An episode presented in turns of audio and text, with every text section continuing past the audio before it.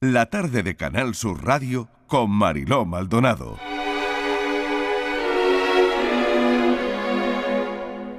La ética solo existe cuando hablamos del ser humano. Es, por darle un giro más accesible, uno de nuestros lugares comunes como especie. Si hablamos del modo de relación de otros animales, la palabra ética carece de sentido. De hecho, al estudio del comportamiento de los animales en su entorno natural o artificial lo llamamos etología. Se parece, pero no es igual. Por lo tanto, decir que alguien es poco ético es como decir que es poco humano cosa que puede cuadrarnos bastante si hablamos de manera metafórica, pero que biológicamente es imposible a menos que se trate de un Homo sapiens neanderthalensis, que fue un homínido, pero no un sapiens sapiens como tú o como yo.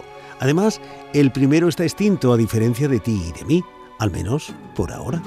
Deberíamos parar esta frenética vida que parece una competición Olvidarnos un poquito de la estética y dar más de comer al cerebro y al corazón. No ser un típico, ser poliséptico, no soy rapero yo. 4 y 16 de la tarde acaban de oír un extracto del libro de David Pastor Vico que se llama Ética para desconfiados, filosofía esencial para sobrevivir a este mundo hostil.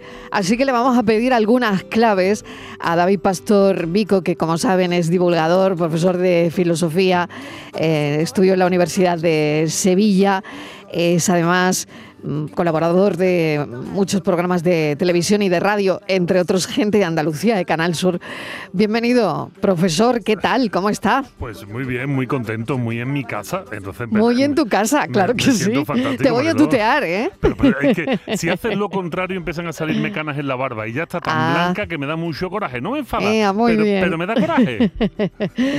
pues profesor Pastor Vico, em, vamos a hablar de este asunto porque usted cree que existe una base objetiva para la ética? Porque todo es muy relativo y subjetivo de alguna forma, ¿no?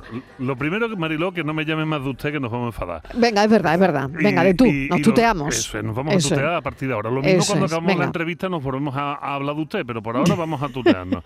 Mira, hay una base objetiva para la, para la ética, simplemente porque ese texto maravillosamente leído y narrado, lo que viene a decirnos es que no tenemos que entender la ética como una cuestión subjetiva, porque materialmente, o sea, de facto, los seres humanos, toda relación que establecemos entre nosotros siempre será ética. Diferente es, diferente es eh, cuando juzgamos esta relación. El hecho de juzgar la relación ya no es un, un juicio ético, porque no deben de existir los juicios éticos en un juicio moral y ahí ya, ahí ya nos situamos una cuestión subjetiva. A ver, para que la gente lo entienda con, peras y manzanas. La ética es horizontal, o sea, la ética se da simplemente porque somos humanos. El modo de relación de los animales humanos es la ética, nada más. Nadie puede ser más ético que otro, nadie puede ser inético o aético, porque eso es imposible. En cuanto dos seres humanos empiezan a establecer una relación, ese modo es la ética. Ahora, dependiendo del lugar, dependiendo de la fecha, dependiendo de la costumbre, dependiendo de la historia, dependiendo de otros muchos factores, entonces estaremos hablando de que esa relación está arreglada por una moral u otra moral. Y es la moral que es vertical con respecto a la ética, que es horizontal, o sea, vertical porque es una imposición, no es un modo natural de relación, sino es una imposición cultural a la que decimos si esto es amoral o inmoral, o sea, si se, si se adapta a la moralidad del momento en el que estamos o no. Por eso ahí es donde encontramos en el juicio subjetivo de la moral. Todo juicio moral es subjetivo, pero ojo, es muy objetivo si estás justo en ese momento juzgando algo que pasa en ese momento. Si estamos juzgando qué hicieron los españoles cuando fueron a América a partir de 1492, ese juicio ya no tiene sentido, porque ni estamos allí, ni vivimos allí, ni podemos reglar eh, aquella época, juzgar aquella moral con los rudimentos de la moral que tenemos ahora. Ahí es donde vienen los problemas de su subjetividad. Qué interesante esto que nos cuenta el profesor, claro que sí. ¿Y cuáles son, según tu punto de vista, los peligros que se me viene a mente? Eh, pues según ibas conversando, ¿no? Esta pregunta, claro, ¿cuáles serían los peligros de seguir ciegamente una ética establecida sin cuestionarla? Bueno, a ver, vuelvo a corregirte, Mariló. el seguir, el seguir un código moral sin cuestionarlo a pie juntilla tiene un problema. El problema es muy sencillo. Toda moral eh, se transvalora con el tiempo. De hecho, eh, tú y yo tenemos una serie de años, tú muchísimos menos que yo. Eso es una evidencia, ¿eh? pues una evidencia empírica. pero la realidad es que si juzgamos mm. hoy, hoy, el mundo según la moralidad de la fecha cuando nacimos, el mundo nos va a patinar porque va haber cosas que no, no entenderíamos.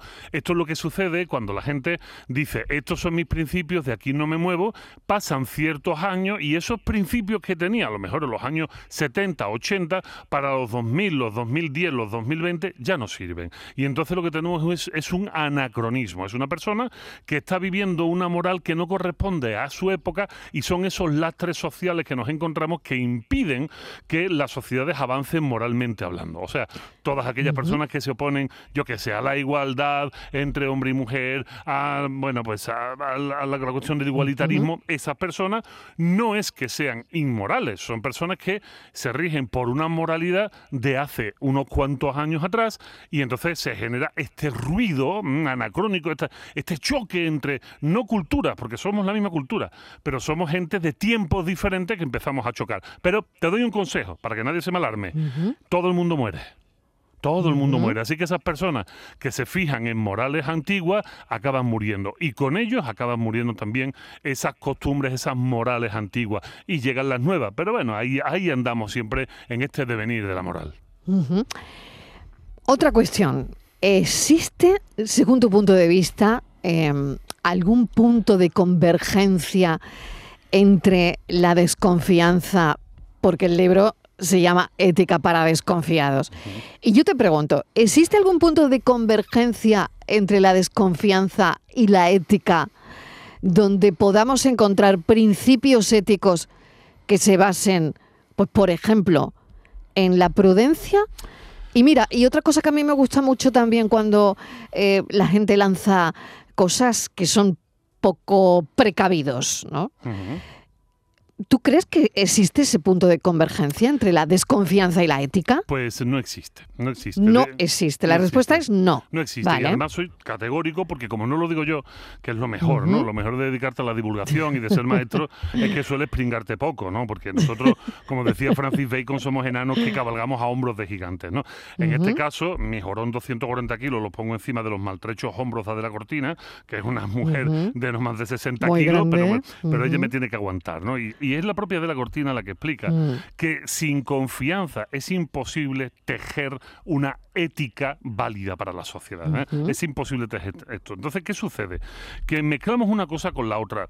Mm, hablar de prudencia no tiene nada que ver con hablar de, em, de desconfianza, porque una cosa es una cosa, espera tú, me va a salir muy a los rajoy. Un plato es un plato y un vaso es un vaso. Bueno, pues una cosa es una cosa y otra cosa es la otra. Esto es una, acabo de hacer una peregrullada que en filosofía también existe, ¿no? Pero es verdad, o sea, ¿qué es, eh, ¿qué es ser eh, una persona prudente? Pues una persona prudente es aquella que eh, antes de dar un paso hacia adelante, pues se cuestiona si merece dar ese paso hacia adelante o no. Pero no significa que no lo dé nunca. Un desconfiado es aquella persona que cree que los demás nunca van a hacer lo que esperas que hagan. Eso es un desconfiado. ¿Por qué? Porque confiar es saber que los demás o el otro va a hacer lo que tú esperas que haga dentro de esa construcción moral de la que hablamos al principio. O sea, para que la gente me entienda, que esto, hay que aterrizarlo siempre. Si yo voy a comprar en un bar, si yo voy a un bar y le pido un serranito, pues yo espero que el serranito esté como mandan los cánones. O sea, que no tengamos ópico porque, como dicen los compadres, ahí está el demonio. O sea, tú estás esperando, tú estás esperando que eso sea como debe de ser, como la moral, como la moral dicta, ¿no? Para, poner ejemplos que la gente entienda, si yo llevo a mis niñas a la escuela, pues yo espero que los mm. profesores hagan lo que tienen que hacer. Yo confío en ellos, ¿no?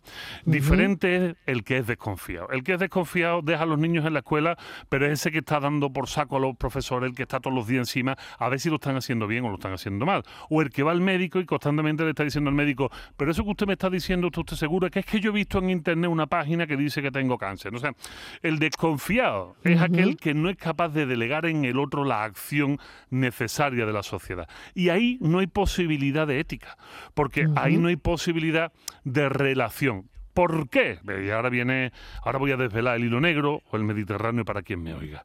Cuando hablamos de confianza, tenemos que darnos cuenta que, uno, si confiar es saber que el otro hará lo que tú esperas que haga y me pongo en el lugar del otro, pues si tú estás confiando en mí, Mariló, porque tú estás esperando que yo dé la entrevista que tú esperas que yo dé sobre Que de momento está yendo muy bien, ¿eh? todo se ha dicho. Vamos muy bien. No hace falta ni desnudarnos ni nada todavía, ¿no? Vale, vale. No, todavía no, todavía no. Vamos bien. Bueno, pues entonces, si yo me pongo en, el lugar que tú me estás dando, sobre mí lo que recae es la necesidad de responderte. ¿Eso qué significa?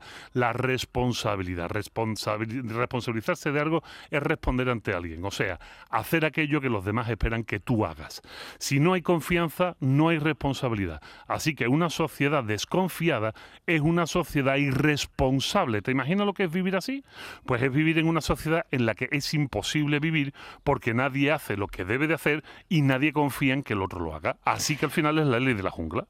Y claro, la pregunta me la has puesto en bandeja. Hombre, y, y, somos más desconfiados.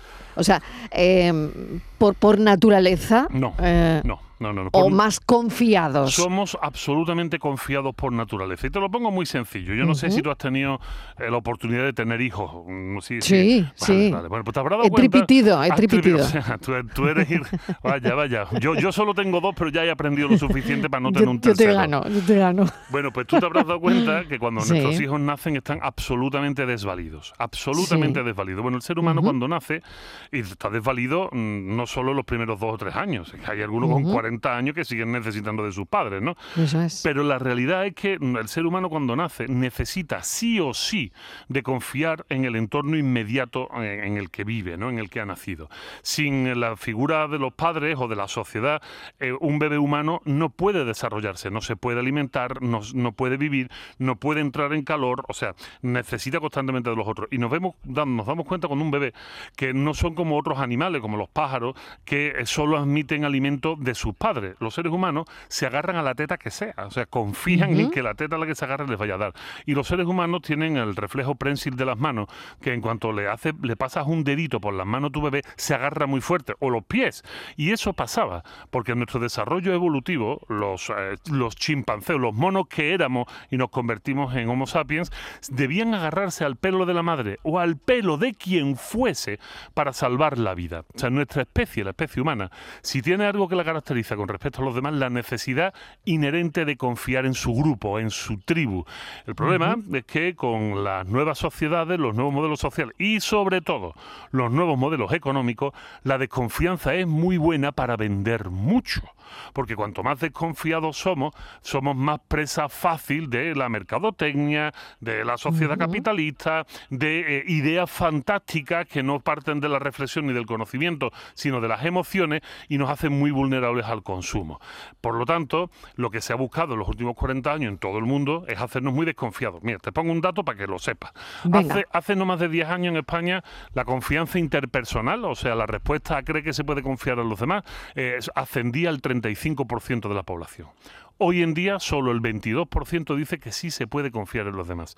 En América Latina ahora mismo es solo el 14% de personas que dicen que sí se puede confiar en los demás. Y eso provoca sociedades muy violentas, muy peligrosas, muy consumistas y sobre todo absolutamente divididas, que votan, mira que vamos a votar prontito, no con la razón, sino con el hígado, porque están votando a quien creen que es el menos peor o en contra del que creen que es el peor, en vez de votar con la razón e intentar generar una construcción entre todos. Esas son las necesidades de confiar en los demás, Marilo. Toma chapa que te he dado. Qué interesante, a mí me ha parecido interesantísimo eh, todo lo que estamos sacando aquí esta tarde y de nuevo eh, repregunto sobre la respuesta. Em, acabas de poner la política encima de la mesa. Correcto. Los líderes, las figuras de autoridad. ¿Cómo utilizan la ética? ¿Como un medio para qué? Mira, utilizan la moral, no la ética, porque como sabes, la ética es inutilizable porque vivimos en ella, pero utilizan la moral a su propio albedrío y gusto. Lamentablemente, estamos viviendo en una sociedad en la que tenemos, y esto va a doler mucho a todos los que nos oigan, los responsables políticos que nos merecemos.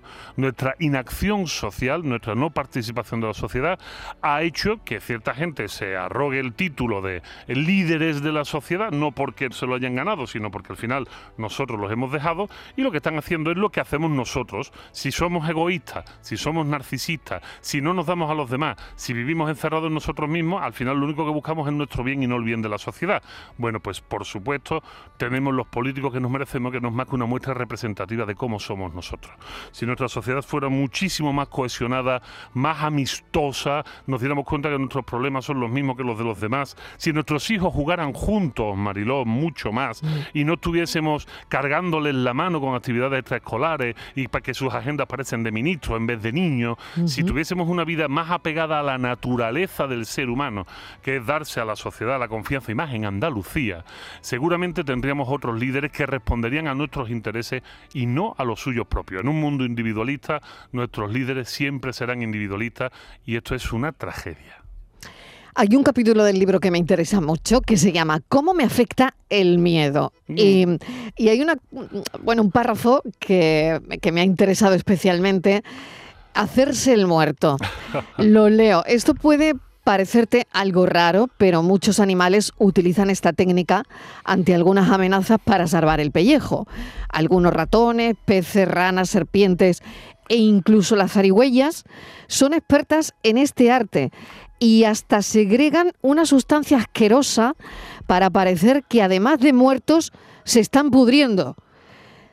Esto es increíble. Es increíble lo de cómo me afecta el miedo hasta el punto de estudiar animales que se hacen el muerto. Pero claro, esto es muy difícil, las personas no lo hacemos. Pues sí que lo hacemos. De hecho, ¿Lo hacemos? Si, ah. sigues leyendo un poquito más hacia sí, adelante... he visto el caso de Gila. Claro, el caso de Gila, y además sucede en nuestra tierra, sucede en Córdoba.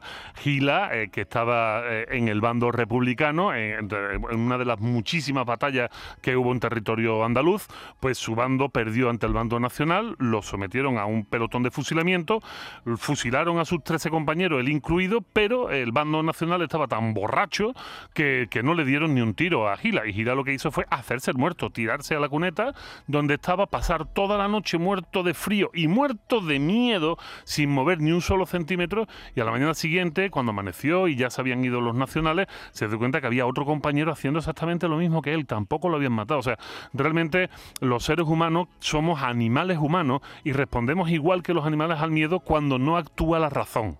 O sea, podemos huir, podemos atacar, podemos someternos o podemos hacernos el muerto. Esas son las cuatro, las cuatro formas de, de los animales de, de afrontar al miedo. Sin embargo, los seres humanos tenemos una quinta parte, y vuelvo a decir, no lo digo yo, esto lo dice José Antonio Marina. La quinta forma. Que ayer estuvo con nosotros. Hombre, Mira por dónde. faltaría nada. Colmado de besos debe de estar siempre, que es de los, de los sabios que aún nos quedan vivos. ¿no? Y José Antonio lo, explica muy bien. José Antonio dice: la quinta cosa que, puede, que podemos hacer como animales, pero sobre todo como humanos, es hacer aquello que tenemos que hacer. O sea, razonar y elegir. Oye, a lo mejor toca hacerse el muerto. O sea, tú no has visto, no sé si te acuerdas cuando éramos estudiantes, éramos estudiantes, llegaba el profesor a clase, iba a pedirle la lección a alguien y de repente... No mirabas. que no mirabas, te hacías chico, eras una piedra. Sí, Cero contacto visual. Básicamente te Exacto, mirando para otro lado, ¿no? Y si podías te metías debajo de la mesa, o sea... Totalmente. No hay más razón, no hay más hacerse el muerto que eso, vaya. Qué interesante, la verdad. Bueno, pues te agradezco enormemente este ratito de charla ética para desconfiados, filosofía esencial para sobrevivir a este mundo hostil. Y por último, profesor Pastor, dinos cómo podemos hacer este mundo menos hostil. Pues teniendo amigos. Yo sé que esto suena, suena muy tonto, que habrá gente que no le dé importancia, pero el ser humano se ha conseguido sobrevivir durante estos 300.000 años de, sobre la faz de la Tierra, no es de otra forma más que teniendo amigos, estableciendo relaciones de amistad con tus personas más cercanas. Esto es un mensaje y esto lo hago especialmente para nuestros jóvenes, nuestros jóvenes que parecen que están muy acompañados en las aulas y que cuando escarbamos un poco nos damos cuenta de que están perdiendo esa capacidad de hacer amigos porque no lo potenciamos desde chicos. Necesitamos, que nuestros jóvenes vuelvan a tener amigos. Si nosotros ya no lo tenemos, Mariló, tampoco pasa nada, que ya estamos de salida, pero el mundo es de ellos. Necesitamos potenciar esto y casos tan lamentables de bullying y otras consecuencias suceden fundamentalmente porque nuestros jóvenes, a pesar de estar acompañados, están solos y no tienen amigos. Hacer este mundo más amigable es la solución para conseguir sobrevivir mucho más tiempo. David Pastor Vico, muchísimas gracias, un saludo, cuídate mucho y te escucharemos en el programa de Pepe Gente de Andalucía de Canal Sur Radio. Un beso. Un beso enorme, Mariló, hasta luego. La auténtica confianza viene tras la explosión. Lo de antes es calma y buena educación. El asco es tan tremendo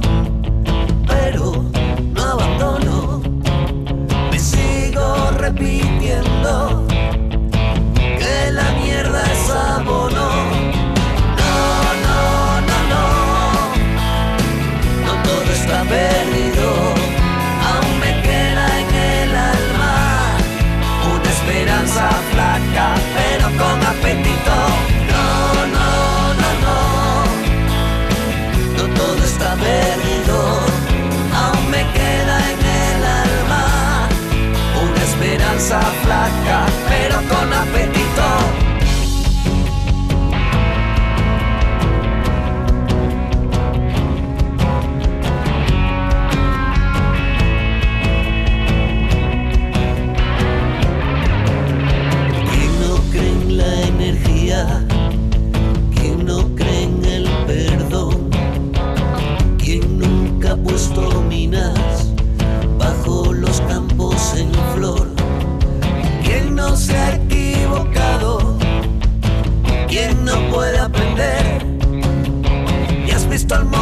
decide qué hacer, acariciarlo, echarte a correr. No, no, no, no, no todo está perdido.